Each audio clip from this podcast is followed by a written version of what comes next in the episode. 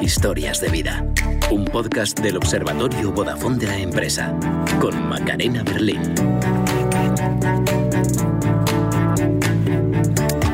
Nuestra invitada de hoy se levantaba cada mañana pensando, no quiero ir a trabajar, hasta que decidió hacer de su hobby su negocio. En ese momento justo empieza la historia de su empresa. Con ella vende setas gourmet. Enseguida le vamos a preguntar cómo lo hace. Bienvenidos y bienvenidas a Historias de Vida, el podcast del Observatorio Vodafone de la empresa, con el que pretendemos acompañar, animar e inspirar a autónomos y a pequeños empresarios en estos tiempos difíciles. Empezamos.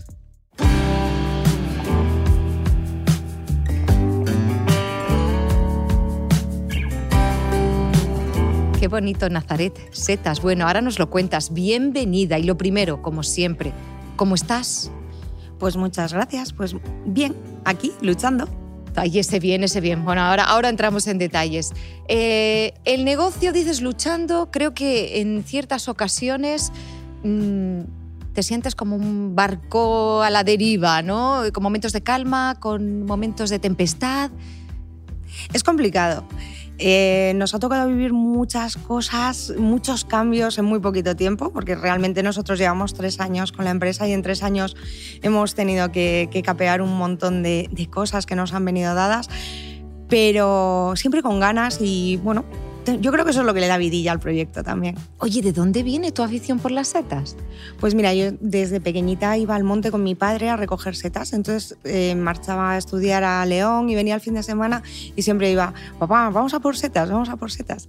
Y resulta que, bueno, pues en tres años de sequía no había setas y yo bromeaba con mi marido, digo, cuando sea grande me va a montar un invernadero de setas para mí sola. Y claro, un día me dijo, dice, pues no esperes y móntatelo. Y yo que no quería ir a trabajar, dije, pues ya verás, me lo monto. Y me lo monté. O sea, ese fue el punto de inflexión, tu marido que dijo, ya está, no Es lo digas más. ¿Tú sabes las pataletas de los niños pequeños, estos por las mañanas de no quiero ir al cole? Pues imagínate eso yo siendo grande.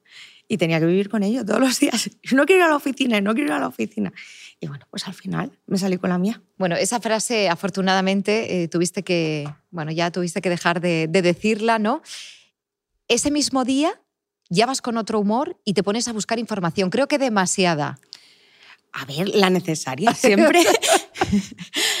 pues mira, encendí el ordenador y empecé a buscar pues, legislación, cursos, tipos de plantados. eh, yo no, ver, no sabía nada, nada, nada, nada de plantado de setas, solo Madre sabía lo mía. que había aprendido en el monte, ¿no? De verlas y pues estas De salen lo ricas aquí. que estaban. Sí, y de estas salen aquí, estas salen allí, estas salen con calor, estas salen con frío. Y un poco, pues era lo que sabía, pero no había ningún tipo de información ni de cursos en España con la metodología de plantado que yo quería. Yo quería lo más parecido a lo que yo me encontraba en el, en el bosque. No quería algo industrial, que, ¿sabes?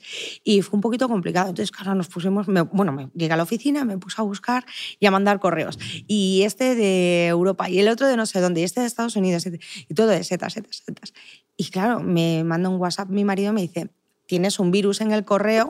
Dice, ¿por qué no haces más que llegarme correos? Y dije, bueno, tú no te preocupes que yo cuando llegue a casa te lo explico, pero no me toques el correo que esto tiene un porqué. Y cuando llegué a casa, digo, no, porque es que mira, he estado buscando y está esto, está esto, en la agricultura en España está esto, en sanidad está esto. Y claro, mi hija se lo quedó mirando y dice, pero tú para qué le dices que sí.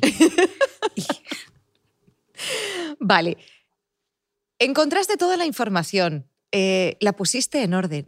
Vendes setas gourmet. ¿Qué significa setas gourmet? vendemos setas gourmet significa setas de alta calidad. O sea, eh, de nuestras instalaciones no sale ninguna seta con una calidad media. Tiene que ser toda máxima calidad. Me explico. Si una seta está manchada por agua, esa seta no sale a mercado. ¿Vale? Eh, respetamos los ciclos naturales de crecimiento, es decir, eh, no tenemos ni temperaturas forzadas, ni tenemos eh, ¿cómo se llama? Luz eh, o tipo de iluminaciones forzadas. Ajá. ¿Vale? Entonces, ellas crecen al mismo ritmo que crecerían en la naturaleza, respetando sus ciclos. Eso te hace que la seta sea más consistente a nivel de, de carne. Respeta los aromas, son mucho más aromáticas y tienen un sabor más potente. Cuanto más lento es el crecimiento, más sabor tiene la seta y más aroma. Setas de cinco estrellas. Oye, Nazaret, en España no había forma de comprar setas directamente al productor hasta que llegáis vosotros. ¿Cómo os dais a conocer? Pues sobre todo por redes sociales. Eh, lo primero que, implantamos fue una página web. Nuestra página web era mucho más de información y, nos dábamos mucho, mucho bombo en tema de mercados ecológicos. Nos recorríamos todos los mercados ah, ecológicos, ¿sabes? Un poquito pues para que se, se, nos conociera, conocieran el producto y sobre todo para tener ese trato directo con la gente y que la gente te, estás empezando, tienes un producto, no sabes muy bien qué es lo que la gente realmente quiere, porque a mí me gustan las setas, pero a mí me gustan todas. A lo mejor a ti hay algunas que dices, pues yo esto no me gusta, o estas no las tienes y a mí me encantan. Por cierto, ¿cuál es tu favorita? El enoki. El enoki. Enoki. Que es una seta japonesa, blanquita, alargada. Ah. Es muy, muy aromática y de un sabor muy suave.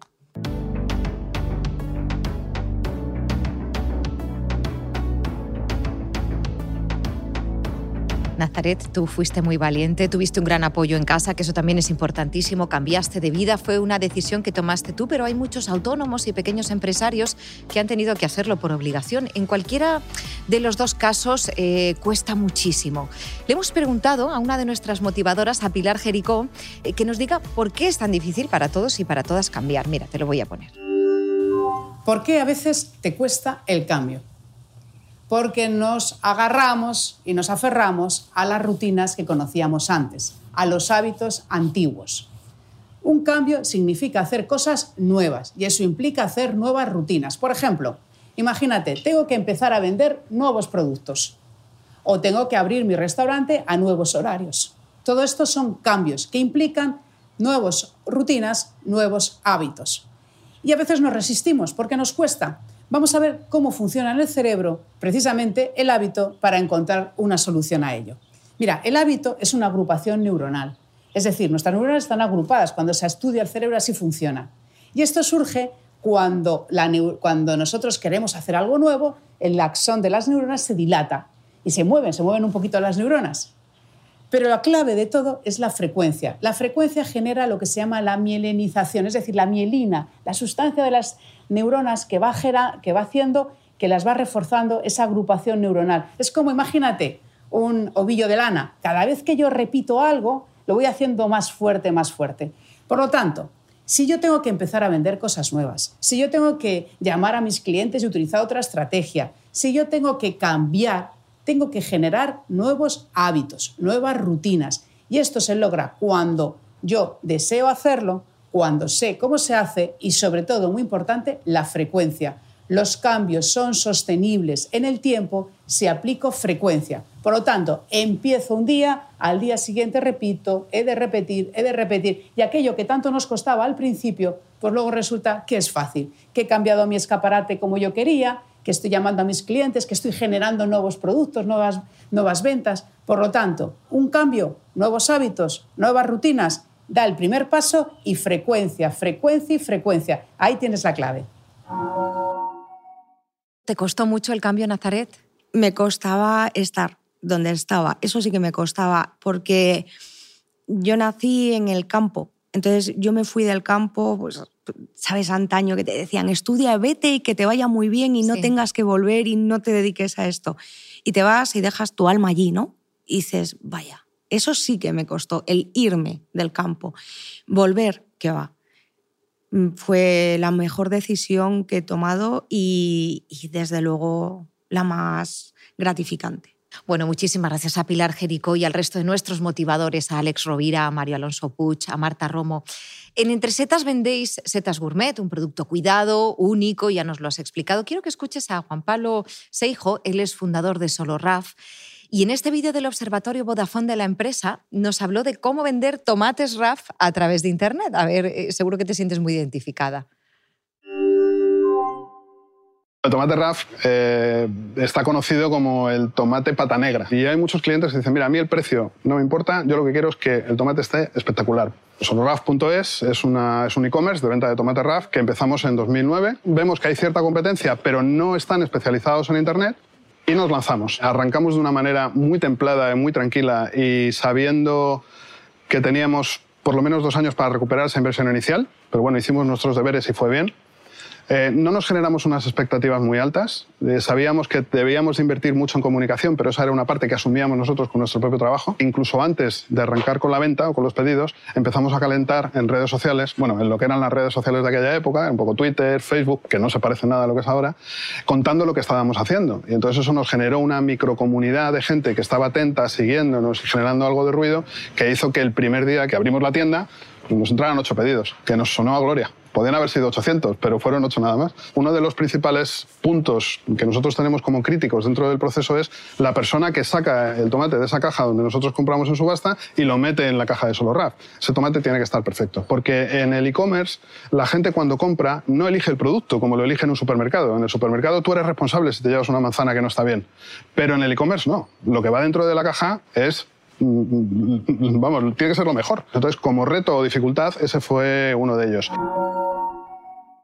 Te estaba viendo a sentir a cada cosa que decía. Cuánta razón.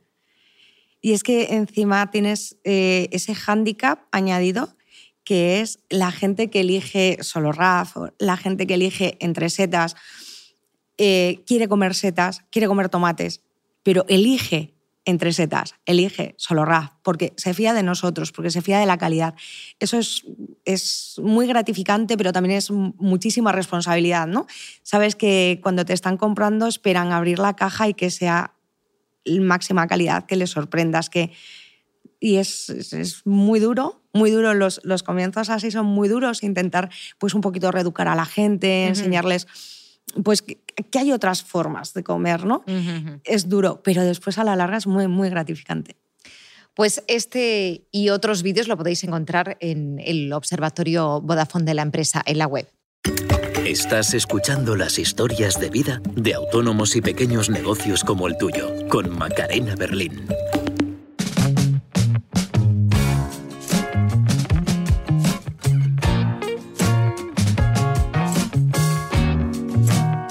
¿Y en qué momento os pilla la crisis? Llevabais ya tres años de actividad y creo que hasta habíais recibido un premio del Ministerio. Sí, recibimos el premio del Ministerio eh, hace dos años, o sea, este año, ¿no? El anterior. Y bueno, nos ha pillado la crisis en un momento raro, porque mm, hemos cambiado mucho a lo largo de estos tres años. Sí. No tanto de producto y demás, porque no hemos cambiado el producto ni los valores de la empresa, pero sí que nos ha tocado ir un poco adaptándonos al crecimiento de la empresa. Nosotros planteamos la empresa en plan de, bueno, pues vamos a ser agricultores, eh, algo pues de comer eh, normalito y eh, con mercados. De repente viene el premio del ministerio, digo, porque estamos en un punto en el que la empresa crecía y o crecías con ella. Yo hice magisterio, no tenía ni idea de dirección de empresas. Entonces, o crecías con la empresa o te quedabas atrás. Mm. Y pues empiezas a, enfocar un poquito más en, grandes consumidores. Bueno, no grandes consumidores, sino consumidores más grandes. ¿Vale? Restaurantes, tiendas. Y empieza todo el tema del COVID. Ay, y justo en ese momento. Vaya, pero yo llevaba ya tiempo dándole vueltas a un modelo de suscripción online para que tú puedas eh, un poquito olvidarte, sobre todo a mí me pasaba en Valencia, que decías, entro a las 8 de la mañana a la oficina, salgo a las 10 de la noche, no tengo dónde ir a comprar. Claro.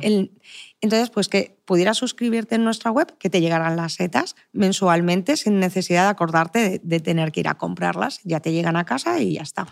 Y llevaba dándole vueltas, dándole vueltas. Y fue en ese momento en el que dijimos, pues lo sacamos, pues lo sacamos. Y sacamos un modelo de suscripción. Creo, Nazaret, que tú incluso intuiste que, que venía un confinamiento, empezaste a organizar eh, tus datos. Sí. A ver, eh, yo hice auxiliar de enfermería. Entonces, una de mis aficiones, igual que lo de las setas, una de mis aficiones ha sido trabajar de auxiliar en residencias. Era especialista en geriatría y paliativos.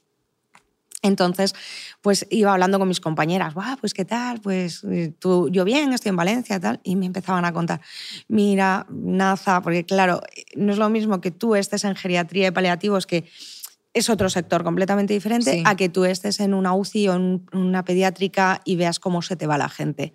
Entonces, ellas me llamaban y me decían, pues está pasando esto, pues no sé cómo afrontarlo, pues y llega un punto en el que dices, esto no va bien, o sea, eh, faltan datos, faltan datos y esto, esto va a reventar.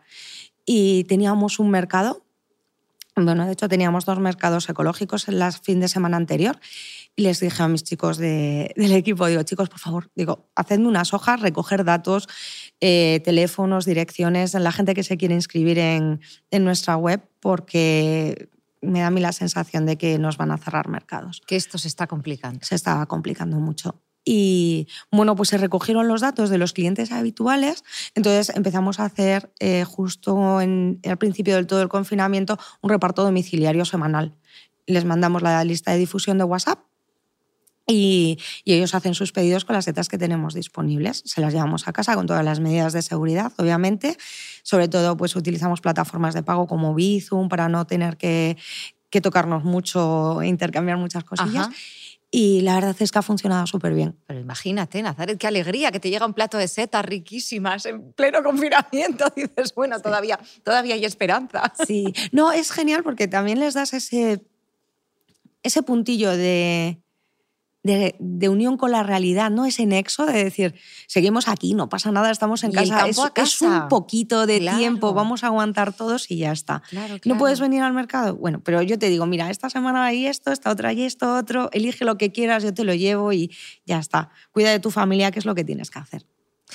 En el confinamiento la relación online con los clientes se vuelve fundamental. Creo que habéis cambiado la web, ¿no? Es que al principio del todo la lanzamos un poquito como más informativa, ¿no? Pues dar más información también de legislación en tema de, recogida de setas, de cómo, del estado de los montes y demás.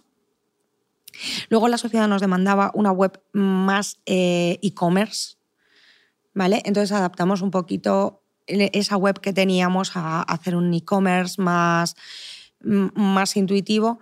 Y ahora ya con, con, la nueva web está mucho más enfocada al e-commerce, mucho más enfocada a una navegabilidad rápida, a que la gente pueda ser ágil eh, gestionando sus compras, pero teniendo ese punto de información en el cual ya no es que te salte la información, sino que si te quieres quedar y ver la información que tenemos, genial. Y si no, te ponemos fácil el que hagas la compra y sigas con tu vida, que, seguro que hay cosas que hacer. Y creo que todo este desarrollo, todos los cambios, te los ha hecho un informático al que tienes mucho cariño y me da la impresión que él a ti también. Sí, yo es que tengo ahí, ahí a mi, en mi plantilla el informático, ¿sabes? me casé con él por no pagarle. sí, a mí me lleva todo el tema de informática, me lo lleva mi marido que es informático desde la empresa donde él trabaja, desde Solieca, y tenemos pues contratado con él todo el mantenimiento. ¿Sabes? Entonces, genial. Él lo hace la página web, pero todo el tema de hosting, de correo, todo el tema de mantenimiento de equipos, de las impresoras, eso ya se encargan desde la empresa y, y es genial porque muchas veces en el campo no tienes ni los conocimientos ni el tiempo de, de dedicárselo a, al tema de, de la informática. Está genial que haya empresas de estas que dicen, bueno, pues por un poquito al mes yo te hago el mantenimiento, no te preocupes. Mira, ya verás, no me preocupo ni de si me queda tinta en la impresora. Pues porque me escriben y me dicen, mañana te llevo un toner porque ya no te queda. Digo, vale, perfecto, está bien saberlo. Sí, sí, sí, es un detalle que no, no es asunto baladí, ¿eh? El no, no, no, la tinta. Cuando tienes que sacar las, las etiquetas para los envíos y tal, y no te queda tinta, dices, vaya lío, ¿no? Pues ahora sí ya me dicen ellos, oye, que te voy a llevar uno porque... Perfecto. Tenéis una newsletter, creo que es especialmente importante, ¿no? Le prestáis mucho cuidado. Cuéntame cómo es eso, cómo se hace. Pues la newsletter eh, la tenemos en un... es un plugin de la, de la, misma página web. Entonces ellos eh, te confeccionan la página web. lo trae el WordPress, ¿no? Sí, se lo pones al, al, WordPress. Es un plugin que se acopla. Entonces, mm, cuando te hacen la página web, eso es algo que te tienen que enseñar a utilizar.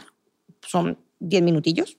¿Vale? Y te enseñan y luego ya las gestionas tú desde casa. dices, bueno, pues esta semana, este mes, nosotros las hacemos mensuales quiero estas noticias o han entrado estas otras o tal, y, las, las, copias, las escribes, las redactas como tú veas, le pones las fotos que tú quieras y luego ya las publicas. Súper sencillo. Una vez trabajas ya con que ya tienes la página web montada, es un momentito. En Historias de Vida hablamos muchas veces de lo importante que es el posicionamiento en Google. ¿Cómo lo habéis conseguido? Lo habéis hecho muy bien es un poquito pues, buscar las palabras que, que, la gente pone en su ordenador cada vez que quiere buscar setas de calidad o eh, setas silvestres, seta fresca, dependiendo de la temporada. Las palabras van cambiando. en las descripciones, ¿no? las Entiendo. Sí, en, en, la parte de dentro de, de la página. Tienes que cambiar a lo mejor algún texto, modificarlo en una palabra tú has escrito el blog y pone silvestre y ahora hay que cambiarla por otra palabra que se está poniendo más en boga, una cosita así. Entonces, pues eso va, va modificando la SEO. Pero después, sobre todo, el tema de los clientes. Nosotros tenemos clientes súper fieles, súper recurrentes, eh, que entran en el blog a ver qué... voy a entrar en Entresetas a ver qué ha pasado esta semana, a ver qué han puesto, a ver si hay alguna receta, a ver si hay algún comentario.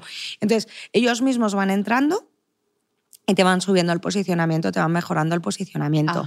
Y después realizamos colaboraciones con otras empresas.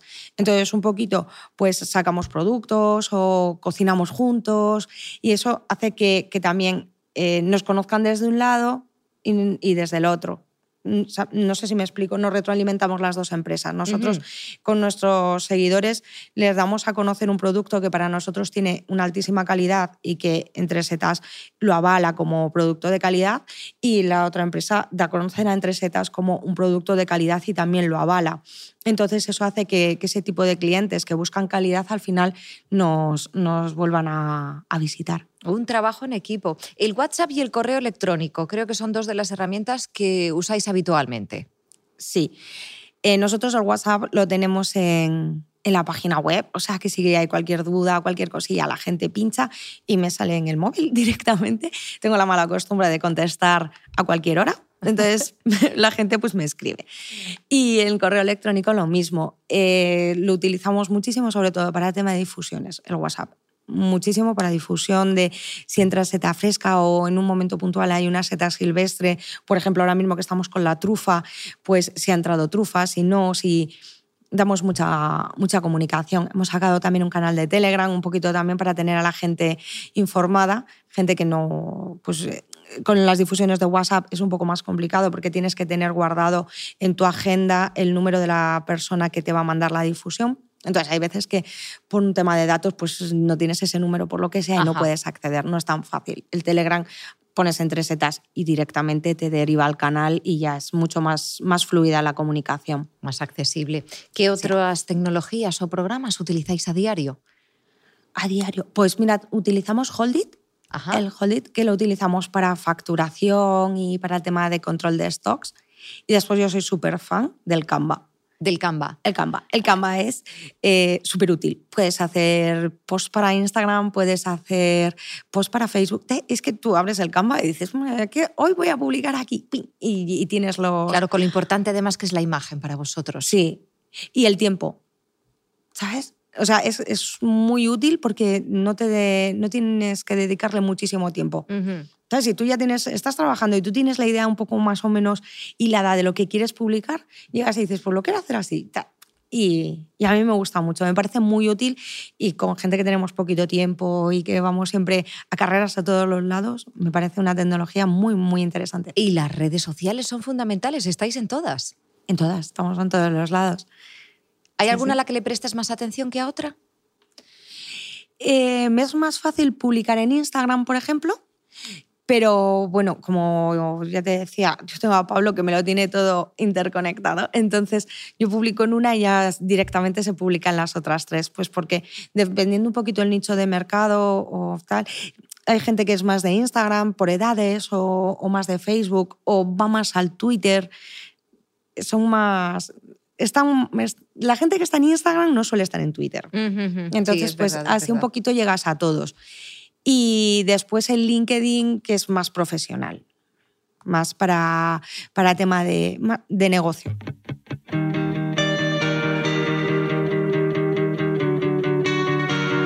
Nazaret, por lo que nos has contado, tú tienes muy claro que la relación con el cliente hay que cuidarla mucho, pero no solo con el cliente, también con colaboradores, con proveedores. Esta es una idea que comparte también Alex Rovira. Es uno de nuestros motivadores y nos ha hablado precisamente de relaciones de la inteligencia social, que le llama a él, y de qué podemos hacer para mejorarla. ¿Qué podemos hacer concretamente en un momento difícil, en un momento de estancamiento, de recesión? ¿Cuáles son los elementos de esa inteligencia, si quieres llamarle emocional, social, relacional, que son tan importantes de mantener? En primer lugar, el respeto. Porque el respeto es una variable que genera confianza. Cuando tú respetas a los demás, cuando tú, a pesar de la dificultad, a pesar del estrés, a pesar del mal rollo, eres una persona que no pierdes el respeto, te hace respetable. Y eso es un activo relacional muy fuerte. En segundo lugar, la admiración. En la medida en que una persona em, es coherente, cumple con lo que promete, es puntual, es pulcra, tiende a generar en los demás admiración. Y esa admiración eh, une fuerzas al respeto. Y por supuesto, ¿qué es lo que hace que un equipo humano funcione a cualquier nivel? A cualquier nivel, desde un grupo de amigos hasta una unidad familiar, una familia. Y por supuesto, no digamos en nuestro trabajo cotidiano, el afecto verdadero. El afecto verdadero. La palabra amable es muy bonita porque quiere decir susceptible de ser amado. Por lo tanto, no olvidemos que no solo estamos vendiendo productos, servicios, soluciones, sea cual sea nuestra tarea, desde, desde pintar una pared hasta, hasta hacer un cálculo eh, de ingeniería, si somos arquitectos, hasta dar un masaje, o sea lo que sea. También estamos dando un valor en nuestra manera de ser. Y eso no, no hace falta hacer grandes estudios. Es qué actitud decides tú tener en cada momento que invite al otro a que se sienta bien, que invite a que la relación mejore que invite a dar ánimos a la persona que está decaída. Si no nos podemos tomar un café real porque el confinamiento lo impide, tomémonos cafés virtuales, dediquemos algún espacio de reflexión haciendo preguntas tan simples como ¿necesitas algo? ¿En qué puedo ayudarte? Porque tan necesitados estamos de facturación eh, financiera como estamos necesitados de facturación emocional. ¡Wow, qué frase, ¿verdad? Factura emocional. Madre mía, bueno, respeto, afecto, amabilidad. Imagino que compartes estos valores. Al 100%. Y me encanta lo de la factura emocional. La factura emocional creo que nos está pasando mucha factura. la ausencia de, esas, de ese networking, ¿no? de, de esas uniones, de que hay muchas veces que crees que nadie te entiende, y dices, me cago en la mar mm. salada, si yo esto ya lo tenía encauzado y ahora se me va todo otra vez al traste y, necesitas gente de, no, no, de tu entorno, porque no es, no es una cuestión del entorno eh, más cercano, a los que les vuelvas a cargar de problemas, a los que ya lo saben porque lo están viviendo contigo. Es gente de un entorno más profesional, más donde puedes desahogarte. pues no te preocupes, porque a mí también me pasó y hice esto y salió así. Una de las herramientas que utilizas para dar información a tus clientes es la newsletter.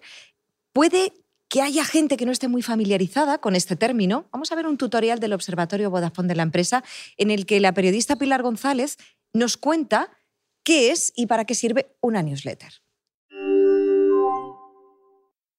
¿Qué es una newsletter? Pues aunque la mayoría de vosotros ya lo sabéis, es ese boletín con novedades que enviamos por correo electrónico de forma periódica, por ejemplo, cada semana. Se la remitimos a nuestros suscriptores, nuestros clientes, y ahí les incluimos noticias, artículos que les pueden interesar y, de paso, alguna oferta de nuestra marca. Hay muchas webs y programas con las que puedes realizar newsletters de forma gratuita, pero nosotros elegimos tres. MailChimp por su editor sencillo e intuitivo, Mail Relay por su gran capacidad de envío y Acumba Mail por su gran variedad de plantillas. ¿Qué debemos tener en cuenta antes de enviar una newsletter? Pues no existen unas normas establecidas, pero sí existen unos patrones generales que los propios gestores de Mail Relay, en este caso, nos explican. Te las vamos a contar.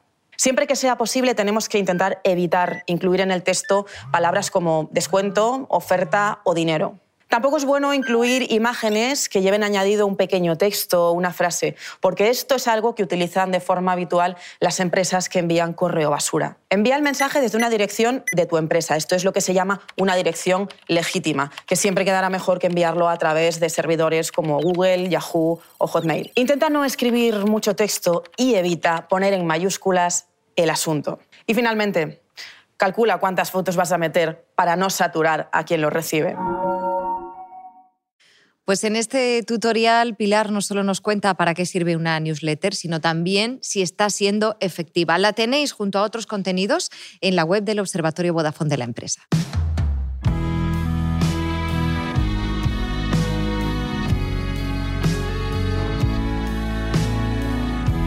Nazaret, tú tienes una frase que resume perfectamente tu actitud vital y que me gusta mucho. No existen problemas. Hay que buscar soluciones siempre. Dime una palabra positiva que te haya traído la crisis sanitaria.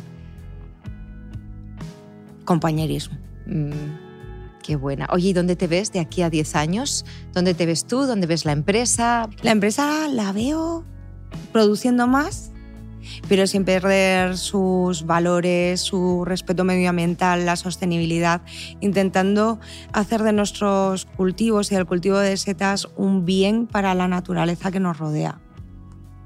Y a mí con ella. ¿Y el, el mejor consejo que te han dado? El mejor consejo que me han dado es la peor crítica y la crítica más feroz que me han hecho. No valen castillos en el aire. ¿Ese es el consejo que tú le darías a un pequeño empresario, a un autónomo que nos esté viendo? El consejo que yo les daría es que si quieres, puedes.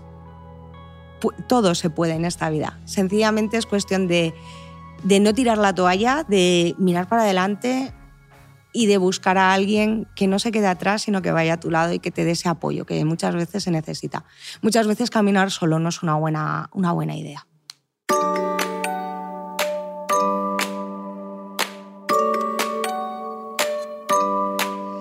Bueno, ya lo, ya lo han visto, ya lo han escuchado. Nazaret fue feliz el día que decidió dejar lo que estaba haciendo y poner en marcha su sueño. Muchísimas gracias, Nazaret. Mucha suerte. Saludos al informático y que os vaya fenomenal. Muchísimas gracias a vosotros. Y a vosotros, pequeños empresarios y autónomos, Gracias como siempre por estar ahí, por prestarnos vuestra atención. Ya sabéis que hay más episodios de este podcast y un montón de entrevistas en vídeo para daros ideas útiles e inspiradoras en esta época de dificultades. Lo tenéis todo en la web del observatorio, observatoriovodafone.com. El Observatorio Vodafone de la empresa. Ayudamos a los autónomos y a las pequeñas empresas en sus retos digitales.